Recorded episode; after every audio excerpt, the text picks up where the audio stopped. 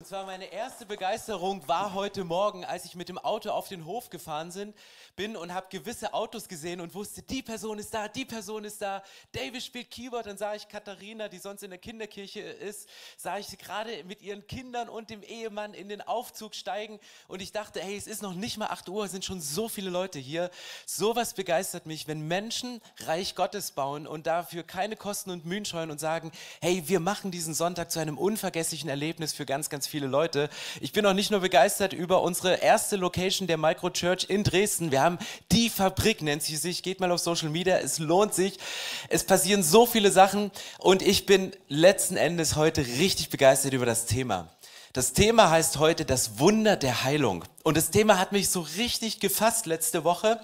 Und ähm, wir sind ja drin in unserer Osterserie. Wir beschäftigen uns mit den letzten 18 Stunden vor dem Tod von Jesus und gehen an die Orte, wo Jesus in diesen 18 Stunden siebenmal Blut vergossen hat. Und heute geht es um das Wunder der Heilung. Es geht um Krankheit.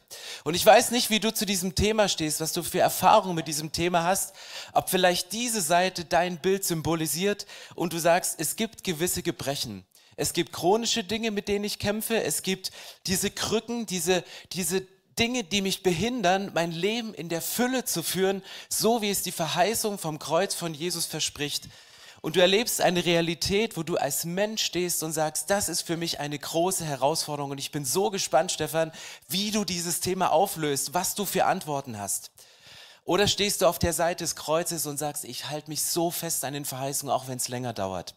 Freut euch auf eine spannungsgeladene Celebration und Predigt zum Thema das Wunder der Heilung. Und ich möchte reingehen ähm, mal in einen Satz, der ist lange bevor Jesus in diese 18 Stunden, dieses 18 Stunden Zeitfenster reingeht.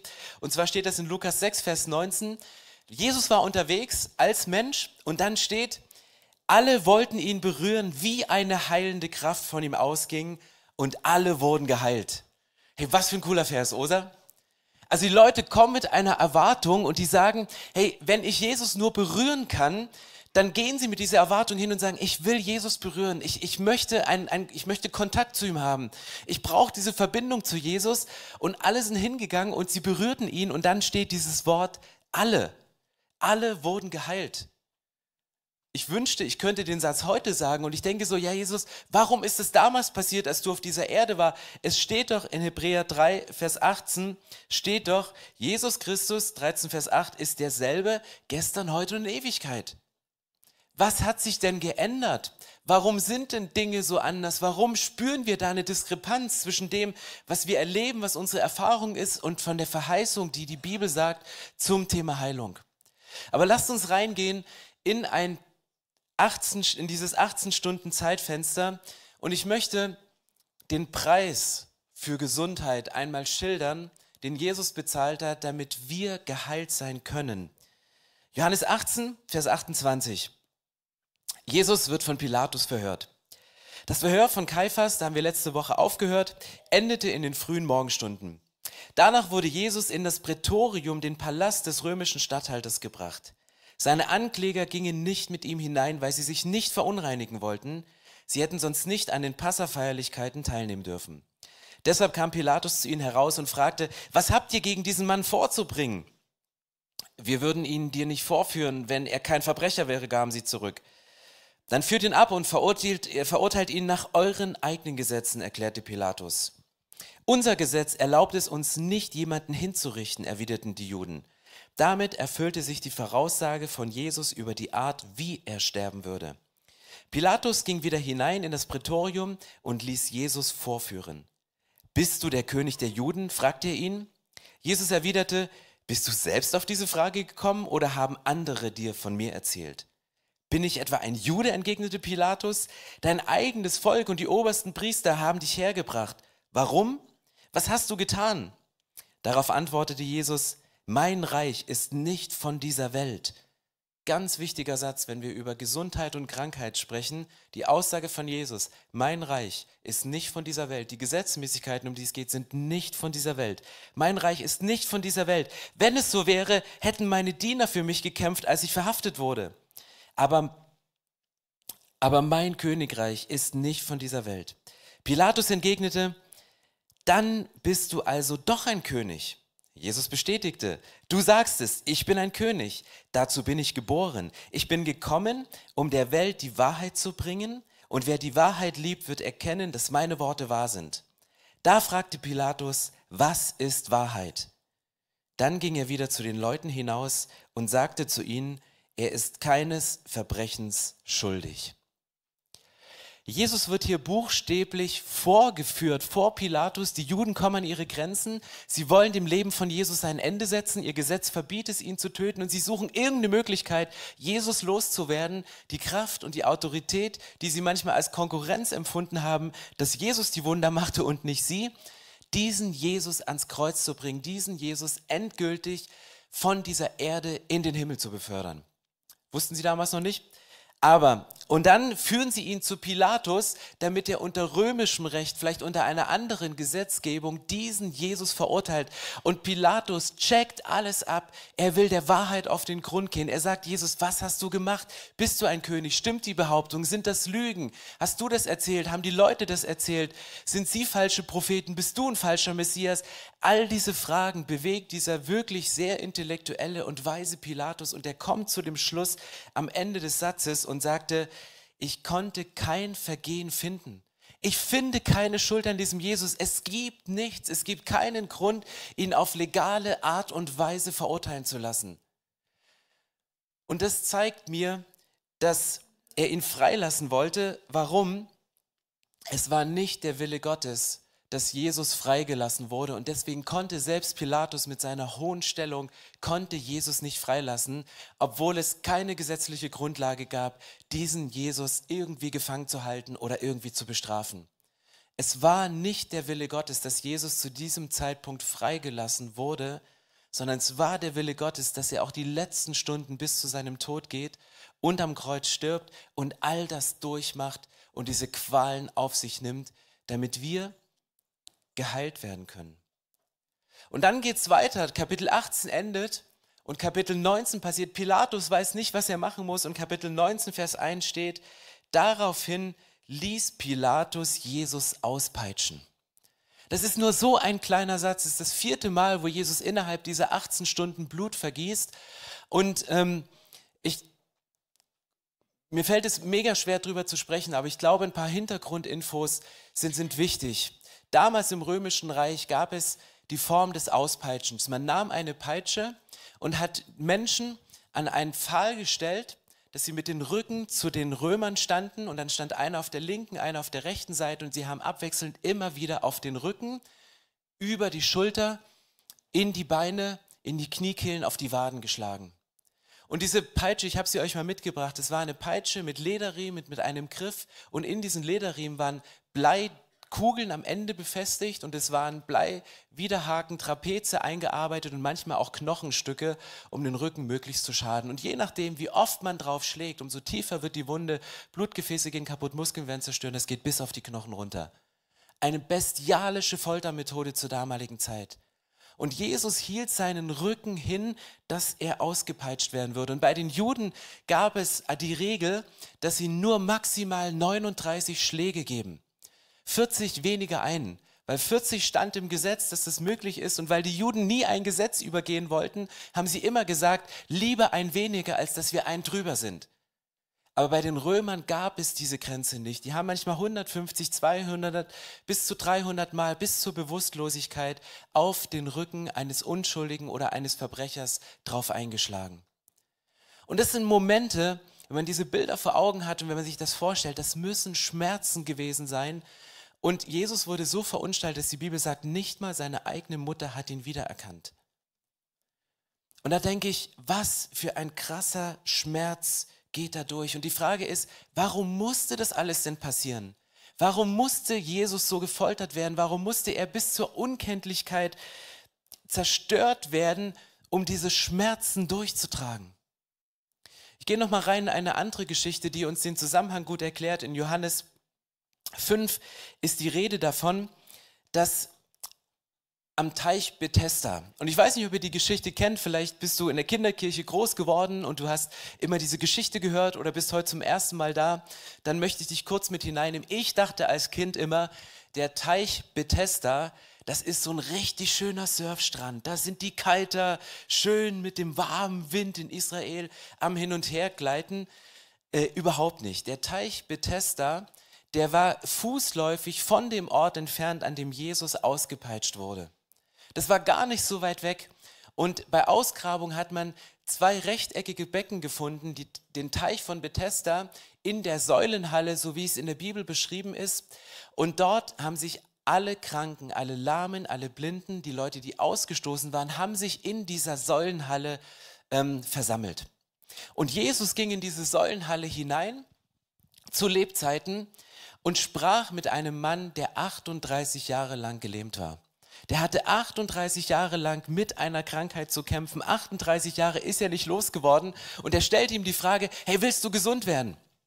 Und dann denkst du, wie kann man die Frage stellen, willst du gesund werden, wenn du 38 Jahre unter einer Krankheit heißt? Und sagte, ja, klar würde ich gerne, aber er sagte, nur einmal im Jahr funktioniert das hier. Einmal im Jahr kommt ein Engel und dann rennen alle los, weil der, der zuerst am Wasser ist, wird geheilt.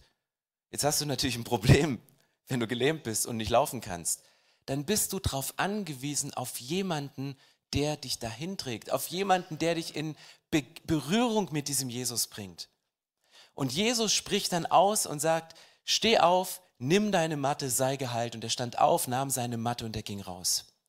Und das ist für mich ein ganz, ganz wichtiger Punkt, wenn es um das Thema Heilung geht. Nicht wir Menschen heilen. Nicht unser Gebet heilt, sondern Jesus heilt. Du kannst, wenn es um Heilung geht, in ein religiöses Gehabe reinfallen, dass du lauter beten musst, dass du länger beten musst, dass du Dinge tust, das hängt nicht davon ab.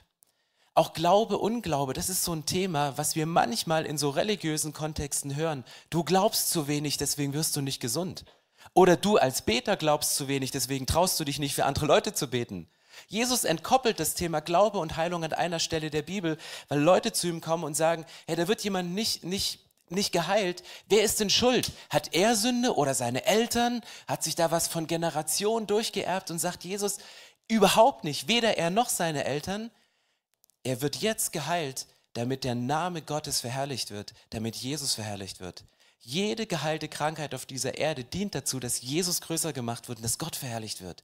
Das ist der Ziel, das ist das Ziel, das ist der Gedanke hinter Heilung. Es geht nicht nur darum, um, um ein besseres Leben zu führen, sondern dass Jesus groß gemacht wird, dass er durch das Zeugnis, was der damals hatte, nach 38 Jahren auf seiner Matte gefesselt, auf Hilfe von anderen angewiesen, gehofft, dass die nächste ICF-Großkonferenz den Heilungsprediger da hat, der endlich mal die Hand auflegt und das Thema vorbei ist. Du musst nicht auf die Konferenz warten, du kannst heute geheilt werden von der Krankheit. Weil es braucht nicht den Heilungsprediger, sondern es braucht die Berührung mit Jesus, wie sie am Anfang steht. Und das ist der Punkt. Und alles andere müssen wir aus unserem Blickfeld wischen und zu sagen, Jesus und nur Jesus an diesem Punkt. Und 38 Jahre, das hatte hier noch eine symbolische Bedeutung, 38 Jahre war Israel gefangen bis zu diesem Zeitpunkt. Und Israel war gelähmt. Israel konnte sich nicht bewegen. Israel hat, hat, ist nicht in das hineingegangen, was die Berufung für sie von Gott war. Und das hat Jesus mit einer Berührung nämlich mit seiner Berührung, als sein blutiger Rücken mit dem Kreuz von Golgatha berührt wurde, geheilt und hat dieses Volk Israel freigesetzt, in die Berufung, in die Bestimmung reinzugehen, die Gott gedacht hat von Anfang an, als er dieses Volk berufen hat, um mit ihm zu kooperieren. Und das ist die Geschichte. Und jetzt wird es praktisch.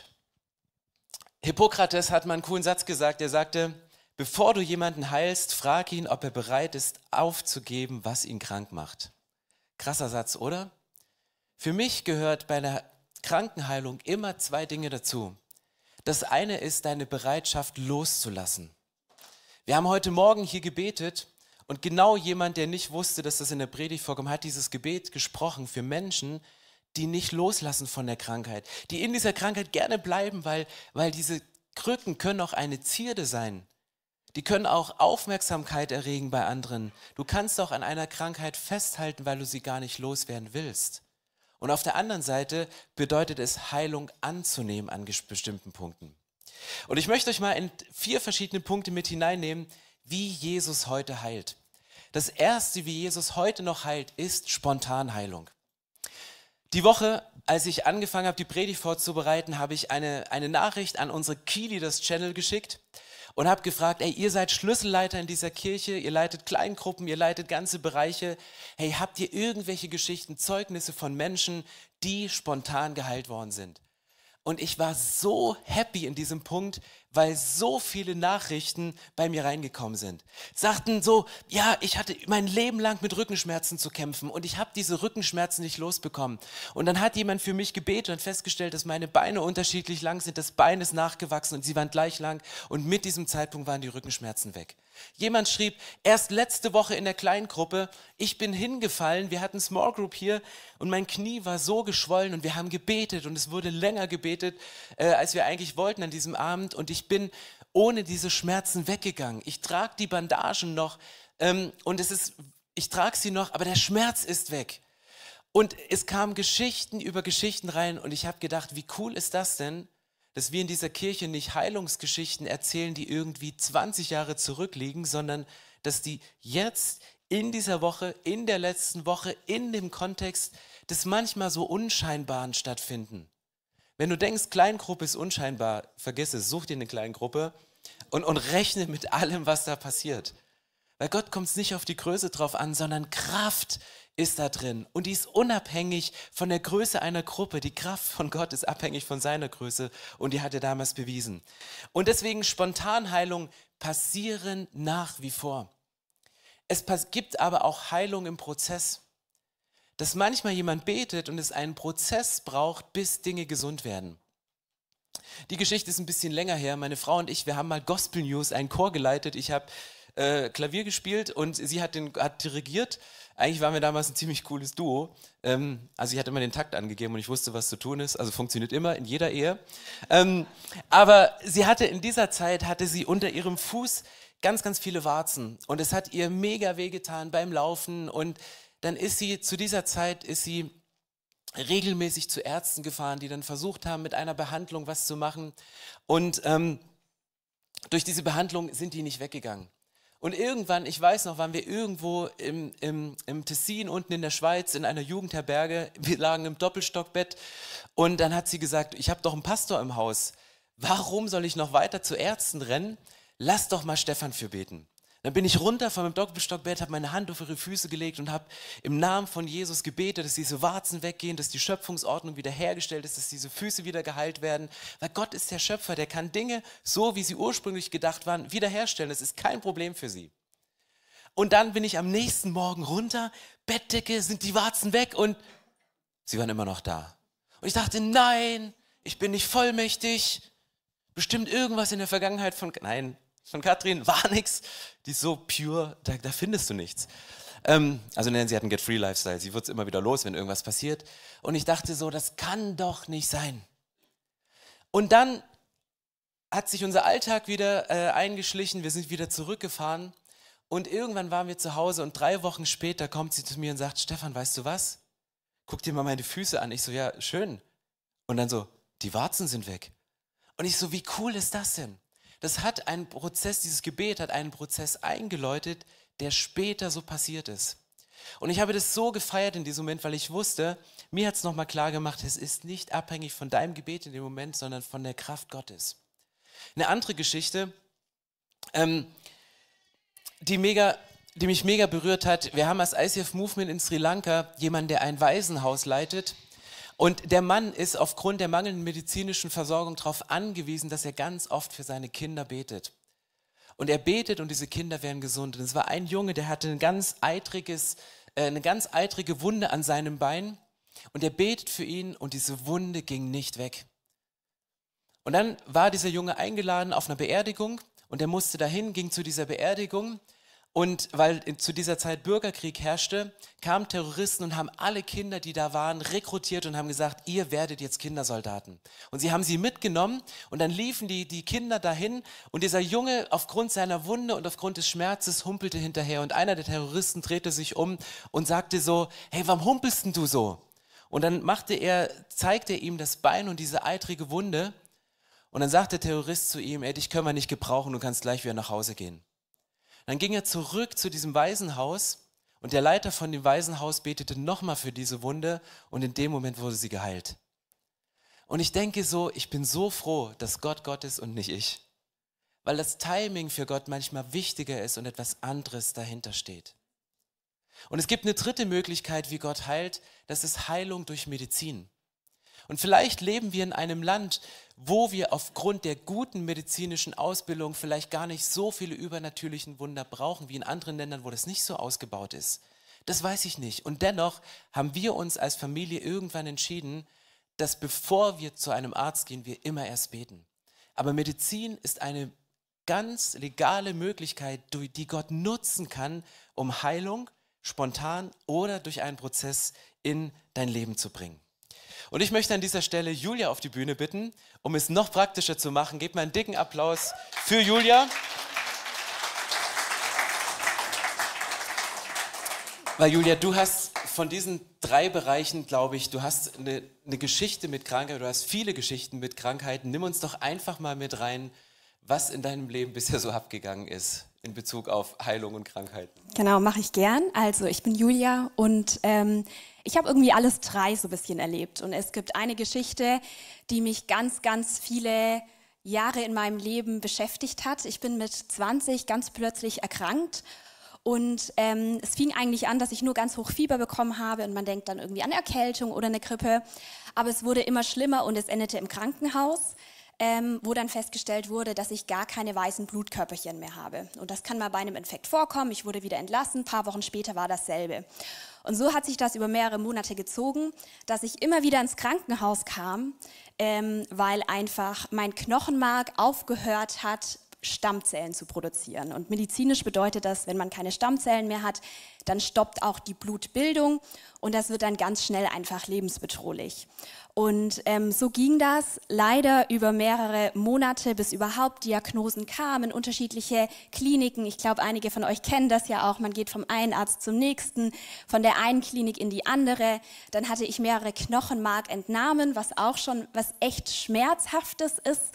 Also da wird einem so eine lange Nadel ins Knochenmark reingejagt ähm, während man wach ist. Das tut einfach weh. Und mein Knochenmark wurde auch einmal quer durch Europa in sämtliche Labore geschickt, um zu untersuchen, was da ist. Weil medizinisch war das so, dass mein Knochenmark immer wieder aufgehört hat, Stammzellen zu produzieren. Und wenn ich genau zu dem Zeitpunkt dann vielleicht eine kleine Erkältung oder was ähnliches eingefangen habe, dann endete das öfters mal wirklich auf der Onkologie.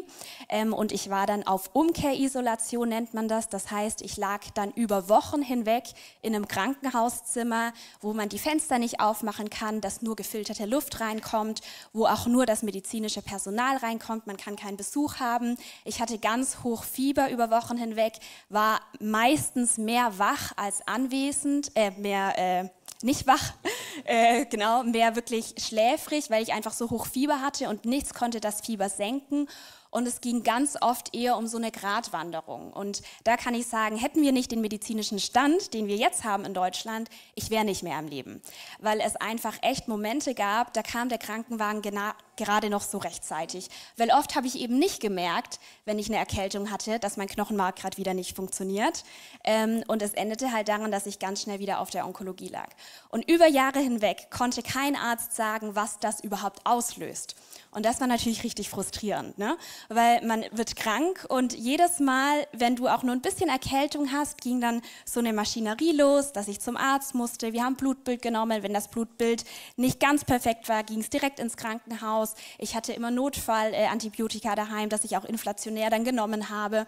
Und es gab eben Phasen über Jahre hinweg, da konnte ich das dann teils mit dem Arzt ähm, und daheim behandeln, aber ich lag sehr, sehr viele ja, Monate, kann man tatsächlich sagen, über Jahre hinweg in meinem Leben im Krankenhaus auf diesen Umkehrisolationszimmern. Das heißt, ohne Besuch, man sieht nur die Augen, weil mein Körper einfach so schwach war. Weil was da passiert, wenn man keine ausreichenden Stammzellen mehr hat, ist, dass, natürlich das ganze Immunsystem runterfährt.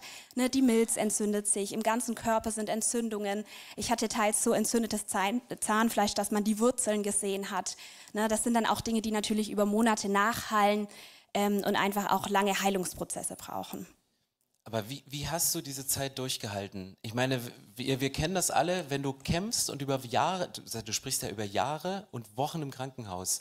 Was hat dich bei Jesus gehalten, dennoch zu hoffen, dass du irgendwann gesund wirst? Genau, also ich hatte einen richtig krassen Jesus-Moment im Krankenhaus auch, also es wirklich sehr auf Messers Schneide mal stand. Ähm, das hat mir neue Kraft gegeben, aber ähm, auch so eine kleine Verbissenheit darauf, dass Gott mich heilen wird, weil ich hatte nämlich ein paar Jahre davor schon mal Spontanheilung erlebt. Genau das, was Stefan gerade meinte. Ähm, die Geschichte ist ganz schnell erzählt. Ähm, die Frauen unter uns äh, können vielleicht ein Lied davon singen. Ich wollte abends mich für einen Geburtstag hübsch machen und habe mit einem Lockenstab mir Locken gemacht. Und die Dinger sind richtig gefährlich. Die werden richtig heiß. Und ich habe nicht so aufgepasst und ähm, bin über das drüber gestolpert und dann auch umgekippt. Und dieser Lockenstab hat sich in mein Gesicht reingebrannt, weil ich auf dem Boden lag. Und ich hatte hier quer über die Wange eine Verbrennung dritten Grades. Also Tipp 1, passt auf mit Lockenstäbe. Ich verwende das seitdem gar nicht mehr. Ähm, aber der Abend endete natürlich nicht auf der Party für mich, ähm, sondern ich bin in die Uniklinik. Und da haben die mir schon gesagt, okay, Verbrennung dritten Grades, das wird eine Narbe bleiben. Und das Ding war auch nicht klein. Ne? Das ging quer hier rüber, war schon direkt richtig wulstig. Dann wird das mit Silber und so behandelt. Ähm, und in den nächsten eineinhalb Wochen war ich alle zwei bis drei Tage einfach dort in Behandlung, weil ich auch einen Gesichtsverband tragen musste. Und dann ähm, wollte ich aber auf das Ranger Camp fahren. Und ja, by the way, sie leitet Royal Ranger bei uns in der Kirche, deswegen ähm, kleiner Werbeblock. Genau. Und ähm, ihr wisst das, die Ranger, Pfadfinder, da machen wir Feuer, da hacken wir Holz. Es gibt einfach sterilere Orte. Ähm, und die Ärzte haben natürlich gesagt, ganz schlechte Idee. Und dann soll man so Verbrennungen auch noch vor Sonnenlicht schützen, nicht aufs Camp fahren. Und ich war dann aber so, hey, nee, komm, die Kinder freuen sich, ich mache das jetzt trotzdem, habe meinen Dickkopf äh, so ein bisschen durchgesetzt. Und auch da haben mehrere für mich gebetet und nichts ist passiert. Und ich war da schon in so einem Prozess, dass ich mir dachte, okay, das ist einfach mein neues Gesicht. Ich werde einfach hier diese Riesennarbe haben. Und am allerletzten Tag, als alle Kinder schon abgefahren waren, kam derjenige, der Camp-Pastor gemacht hat, nochmal zu mir und meinte, hey, Julia, ich habe das Gefühl, ich soll nochmal für dich beten. Und ich war innerlich so, ja, ich muss jetzt halt auch noch vier Stunden heimfahren und so nach einer Woche reicht jetzt langsam auch. Ich hatte nicht mehr so die Motivation. Aber er hat gesagt, nee, wir machen das jetzt. Er hat gebetet. Ich habe ein bisschen Kribbeln gespürt und er meinte, geh zum Spiegel. Und ich bin einfach zu dem Spiegel. Da war so ein Bauernhaus, an dem wir auch das Camp gemacht hatten. Ich habe den Verband abgenommen und das war einfach komplett verschwunden. Und man sieht das auch jetzt. Ne? Ich habe keine Narbe, ich habe keinen Kratzer mehr. Und da hatte ich einfach erlebt, wie Gott heilt, wie er einfach heilt, auch wenn ich vielleicht gar nicht mehr ne, auch in einem Moment, wo ich selber mir dachte, ja, ist okay, wir haben ja schon ein paar Mal gebetet, muss das jetzt irgendwie nochmal sein? Ne? Ich einfach subjektiv in dem Moment aus meiner Sicht Besseres vorhatte, nämlich ab ins Auto und mal wieder duschen können. Ne? So, und das hat mir natürlich Kraft gegeben, weil ich dachte, hey, Gott du hast mich doch schon mal geheilt. Und gleichzeitig hatte ich dadurch aber auch voll Herausforderungen, weil ich nicht verstehen konnte, Gott, warum heilst du etwas, was eigentlich nur kosmetisch ist? Ich könnte sehr gut mit dieser Narbe im Gesicht mein Leben leben. Aber ich kann mein Leben gerade gar nicht leben, wenn ich über Jahre hinweg das konnte man echt in Kalender eintragen. Ich lag mindestens zwei bis dreimal pro Jahr im Krankenhaus. Und das kostet einen natürlich ganz viel. Das nimmt einen ganz viel. Ich lag Weihnachtsfeste ähm, im Krankenhaus, Geburtstage, Silvester, Neujahr. Ne? All das habe ich in diesen Isolationszimmern verbracht. Und ich konnte einfach, ne, ich habe mich gefragt, Gott, wo ist die Logik? Warum, warum äh, nimmst du mir diese Narbe? Aber das, was gerade wirklich mich fast das Leben kostet, das habe ich über Jahre hinweg. Und da habe ich nochmal so richtig gelernt, ja, manchmal ist meine Logik halt vielleicht nicht die größere, die dahinter steckt. Ne? Aber jetzt, äh, deine Narbe ist weg, das ist sehr offensichtlich. Aber was ist mit, bist du jetzt immer noch drei Wochen im Krankenhaus pro Jahr? Nee, ähm, das Coole ist, dass ähm, ich seit drei Jahren das gar nicht mehr hatte und es so plötzlich, wie es kam, es einfach weg ist. Und das Problem, oder was heißt das Problem? Die Sache ist, es gab halt nie eine richtige Diagnose. Also medizinisch nennt man das zyklisch auftretende Agranulozytose für alle im medizinischen Bereich. Aber es konnte nie der, die Ursache gefunden werden. Und deswegen waren natürlich die Ärzte am Anfang richtig kritisch und meinten, na ja, vielleicht kommt es dann halt beim nächsten Fieber. Und ich selber hatte das auch. Ne? Also ich habe so gemerkt, die ersten ein, zwei Infekte wo dann einfach mein Knochenmark mitgespielt hat und ich einfach wie jeder andere Mensch Erkältung oder Grippe hatte, war ich noch so, hm, okay, Gott, vielleicht klappt es ja das nächste Mal auch wieder und bin aber trotzdem in meiner Maschinerie geblieben. Ich bin zum Arzt gegangen, habe ein Blutbild machen lassen. Ich habe wirklich mehrmals am Tag Fieber gemessen, weil das Fieber immer sehr schnell hochging. Das war immer so ein Indikator. Ich hatte immer so Hauteinblutungen. Dann habe ich immer meinen Körper abgescannt, bis ich irgendwann dann mal so dachte, nach dem fünften, sechsten Infekt, so, hey Julia, warum machst du das denn überhaupt noch? Du hast das jetzt schon fünf, sechs Mal erlebt, dass du gar nicht ins Krankenhaus musstest, du ganz wunderbar diese Grippe ohne Arzt durchstehen konntest. Ähm, dann sage ich jetzt meinem Kopf auch einfach, dass ich geheilt bin. Ne? Das war so ein richtiger Schritt in meinem Kopf. Und dann musste ich mich auch erziehen, weil ich hatte über Jahre hinweg gelernt, meinem Körper nicht mehr zu vertrauen. Ich hatte gelernt, dass ich mich nicht auf meinen Körper verlassen kann. Und ich glaube, so geht das ganz vielen Leuten, die irgendwie was Chronisches haben, sowas wie Migräne oder Rückenschmerzen. Ne?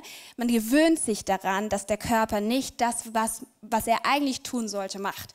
Und das ist aber eigentlich voll die Lüge, weil was die Geschichte mit der Verbrennung Trennung zeigt, ist ja, dass Gott uns sagt, hey, ich nehme euch nicht nur das, was euch wirklich einschränkt, sondern sogar so sowas wie eine Narbe, ne? mit der man wirklich gut leben könnte. Aber Gott sagt, nee, Julia, ich habe für dein Gesicht nicht vorgesehen, dass da diese Narbe ist und deswegen nehme ich sie dir wieder. Und das ist das, was ich total für Heilung für mich da rausgezogen habe. Wir dürfen Gott kühn nach Dingen fragen. Und das ist nicht nur die chronischen Sachen, sondern wir dürfen auch Sachen fragen, die uns vielleicht klein erscheinen. Sowas wie eine Narbe durch einen Unfall. Gott kann uns das nehmen und er will uns das nehmen, weil er sagt, hey, ich habe das so nicht für dich vorgesehen. Mega. Also mich motiviert das und lasst uns Julia und dem Gott, der dahinter steckt, nochmal einen dicken Applaus geben. Also danke für deinen Mut, das zu teilen und danke Gott, dass du im Leben von dir wirkst. Mega.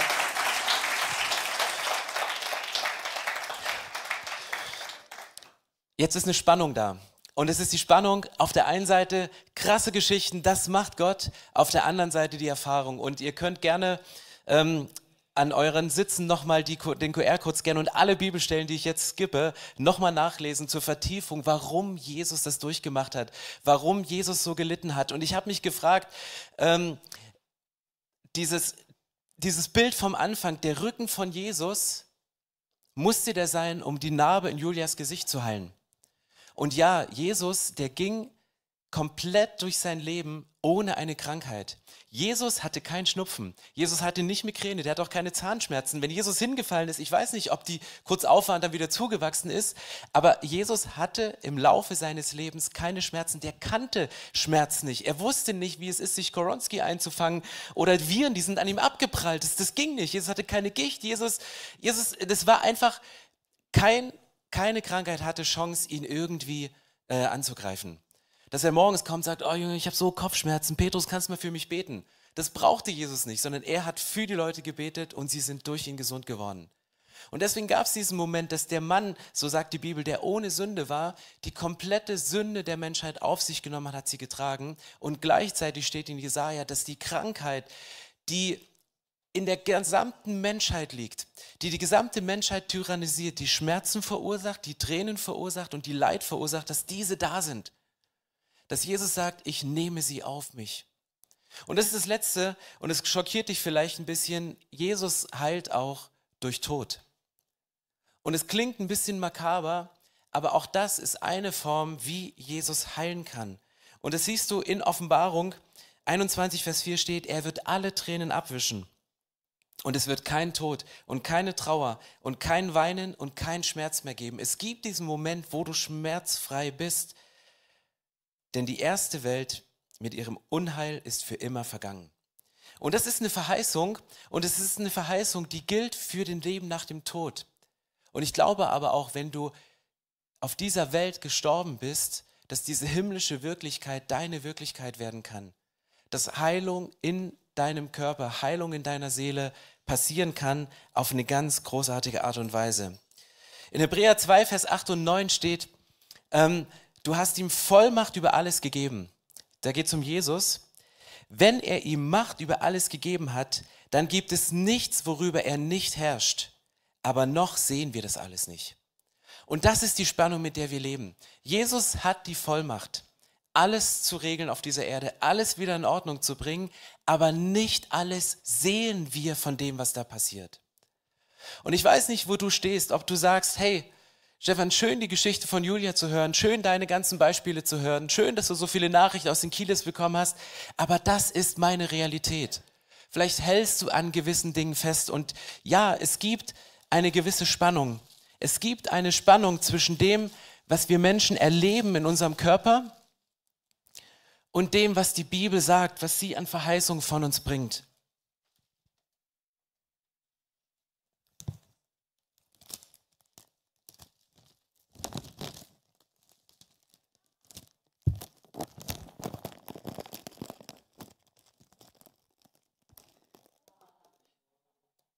Du, das ist eine Spannung, die bringt dich vielleicht ein bisschen ins Wanken, oder?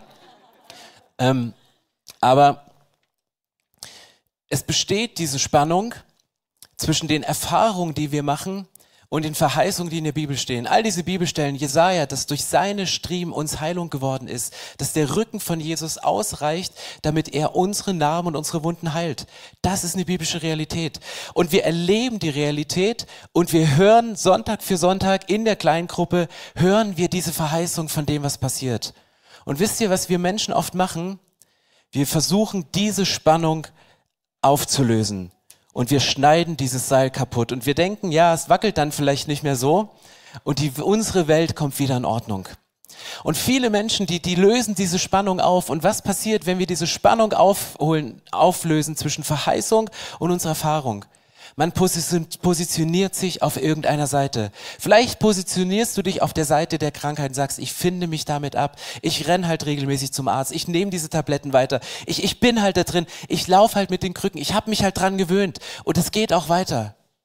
Und es gibt Menschen, die positionieren sich hier und sie halten an dem fest, was ist. Und andere Menschen lösen diese Spannung, indem sie sich auf der Seite positionieren und sagen, hey, ich bin nicht mehr krank und auch wenn ich schnupfe und das ist meine neue Realität. Und, und beides ist, beides ist wichtig, beides ist richtig. Und es ist eine neue Realität, die wir sprechen müssen, aber wir können die Spannung nicht auflösen, indem wir uns auf eine der Seiten positionieren, sondern wir können es nur auflösen, indem wir sagen, es gibt diese Spannung, ja, ich, ich, ich kenne diese Bibelverse, ich kenne sie auswendig. Und ich gehe mit diesen Bibelversen in der Hand nach Hause, aber dennoch sehe ich in meinem Leben Dinge, die noch nicht so sind, wie sie mal sein sollen.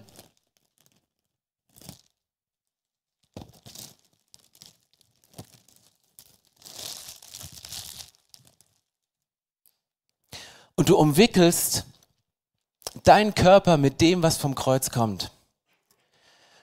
Und was ist, wenn du die Spannung nicht auflöst? Was passiert dann?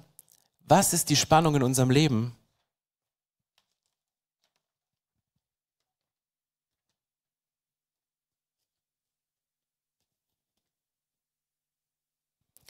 Das ist Glaube. Die Spannung, die bleibt. Und die einzige Möglichkeit, diese Spannung zu überbrücken, ist unser Glaube ist der Glaube, so wie er im Hebräerbrief steht, dass Dinge, die wir noch nicht sehen, in Wirklichkeit kommen. Dass die Heilung, die du noch nicht siehst, die du noch nicht für möglich hältst, die für dich nicht als wahrscheinlich gilt, dass du sagst, ich nehme das im Glauben an. Und solange wir hier auf dieser Erde sind, werden wir mit dieser Spannung leben. Wir werden Geschichten erzählen von Heilung, die passieren. Sonntags im Gottesdienst, heute am Kreuz, wenn gleich Menschen für dich beten und wenn du das in Anspruch nimmst für dich und diese Dinge passieren. Wir werden diese Geschichten hören. Aber gleichzeitig, nachdem man begeistert von diesen Geschichten erzählt, werden Menschen sagen, ich bete schon so lange dafür und es passiert nichts. Was ich aus deiner Geschichte, Julia, gelernt habe, ist, immer und immer und immer wieder zu beten nur weil es fünfmal nicht geklappt hat oder beim zehnten Mal, wieder hinzugehen und zu sagen, Jesus, ich erwarte von dir alles. Und auch Mut zu haben, als derjenige, der betet, auf Menschen zuzugehen und zu sagen, hey, komm, ich bete nochmal für dich. Ich erlebe diese Geschichten. Ich erlebe, dass Menschen, für die ich bete, gesund werden. Und trotzdem habe ich diese Woche drei Tage mit einer krassen Migräne gekämpft, die ich versucht habe irgendwie einzudämmen und die mich mega limitiert hat. Und das ist die Spannung, die in der Woche eines Pastors drin liegt, an dem Sonntag, bevor er über Heilung spricht. Und entweder war es eine Attacke des Feindes, der gesagt hat, hey komm, ich, ich, ich nehme dir so ein bisschen das Glaubensfundament, indem ich dich von Montag bis Mittwoch irgendwie dahin vegetieren lasse, dir keinen klaren Gedanken schenke und du eigentlich nur einen dunklen Raum brauchst, wo es einfach nur still ist. Du gehst da nicht Sonntag hin, wo es, wo es vor, vor Leben wimmelt, wo Menschen hin und du erzählst bitte nicht mit Vollmacht drüber, dass das unsere Realität ist, sondern du bleibst schön auf der Realität des Bodens.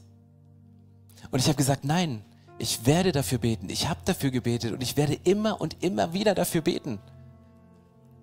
Und für meine Migräne haben schon ICF-Pastoren gebetet. War ich schon am Kreuz. Da stecken schon so viele Zettel da drin. Und dennoch werde ich wieder dafür beten lassen. Weil es ist nicht der, der betet, der mich gesund hat, sondern der Gott, der mich gesund macht. Und deswegen lade ich euch ein, gleich nach der Worship-Zeit, die wir haben, wo du für dich nochmal sortieren kannst, auf welcher Seite stehe ich eigentlich? Habe ich für mich die Spannung aufgelöst? Bin ich auf einer der Seite, wo ich mich positioniere, die nicht mehr gesund ist, wo ich auf der einen Seite an etwas festhalte, was ich nicht festhalten sollte, und Gott bringt dich auf die andere Seite und sagt, klammer dich an meine Verheißung, halt dich daran fest und ich werde den Zeitpunkt bestimmen, wann es gut für dich ist. Und du kennst die Geschichte von Gott nicht, wann er den Zeitpunkt festgelegt hat.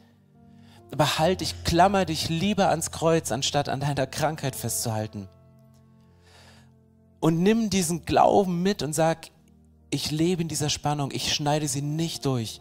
Ich löse sie nicht auf, indem ich mich mit dem einen oder mit dem anderen abfinde, sondern durch den Glauben halte ich die Spannung aufrecht und ich werde für mich beten lassen und ich werde für andere beten.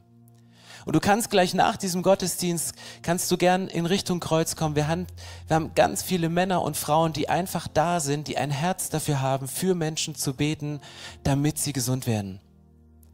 Aber es sind nicht die Menschen, die die Kraft haben, dich zu heilen, sondern es ist Gott. Gott hat die Kraft zu heilen. Er braucht nur die Hände von uns Menschen, die wir uns auf kranke Stellen auflegen. Es braucht nur den Mund von uns Menschen, der den Mut hat, die Dinge auszusprechen, dass die Dinge wieder in Schöpfungsordnung zurückgehen. Und ich glaube, dass all die Dinge, von denen wir heute erzählt haben, hier und heute passieren können. Und in den nächsten Wochen oder zu Hause. Vielleicht sitzt du zu Hause und wünschst dir jetzt, ich will in Berlin sein.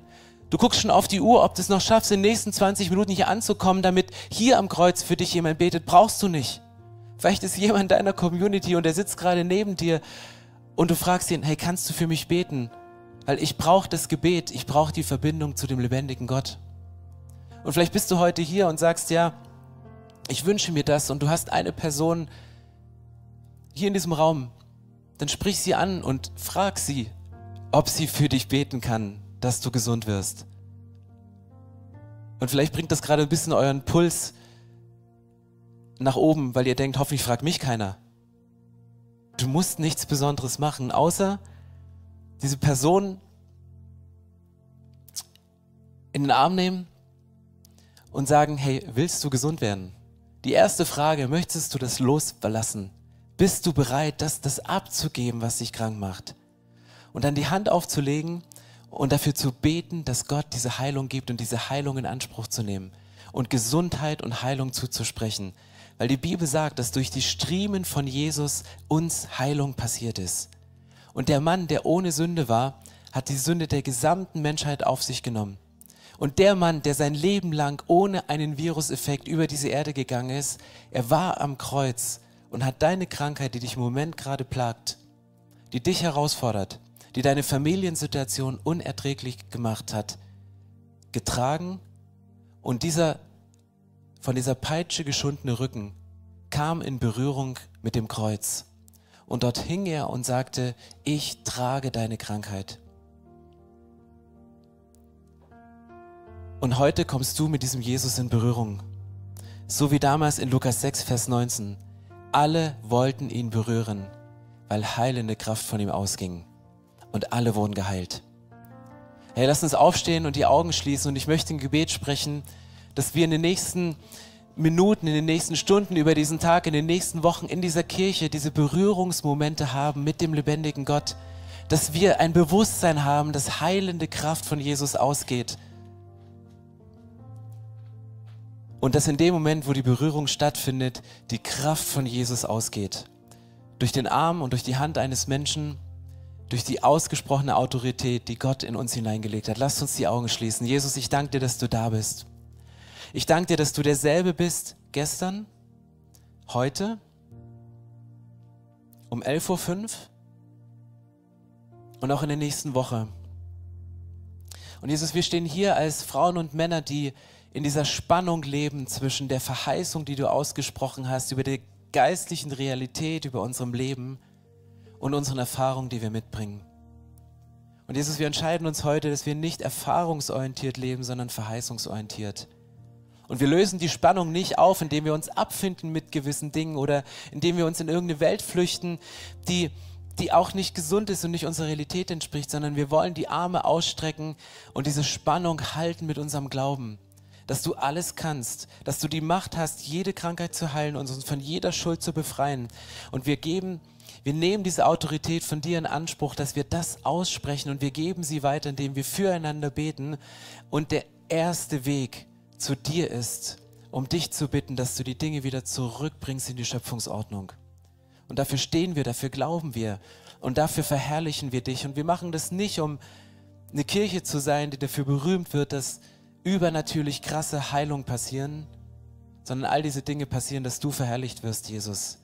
Damit du größer gemacht wirst und wir dich einfach nur staunend anhimmeln können, dass du auf diese Erde gekommen bist und für uns gestorben bist.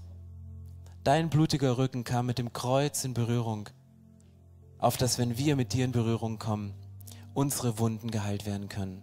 Und ich spreche das aus im Glauben und in deinem heiligen Namen. Amen. So schön, dass du dich von zu Hause oder unterwegs dazugeschaltet hast, um eine unserer Predigten zu hören. Wir haben dafür gebetet, dass dein Glaube gestärkt wird, dass du neue Hoffnung bekommst und dass deine Liebe erneuert wird. Und wenn das passiert ist durch diese Predigt, dann abonnier doch den Kanal, teile ihn mit deinen Freunden und werde Teil dieser Kirche. Und wenn du sagst, darüber hinaus möchte ich diese Kirche gerne im Gebet und finanziell unterstützen, dann teilst du mit uns einen Traum. Und wir haben einen Traum, dass diese Botschaft von Gottes Liebe und von dem Glauben an ihn nicht nur hier in Berlin bleibt, sondern über die Grenzen der Stadt, über die Grenzen des Landes weit hinausgeht. Dann machst du das mit deinen Gebeten, mit deiner Spende möglich. Vielen, vielen Dank, dass du Teil dieser Kirche bist und lass uns gemeinsam kooperieren, um das Reich Gottes hier in Deutschland zu bauen.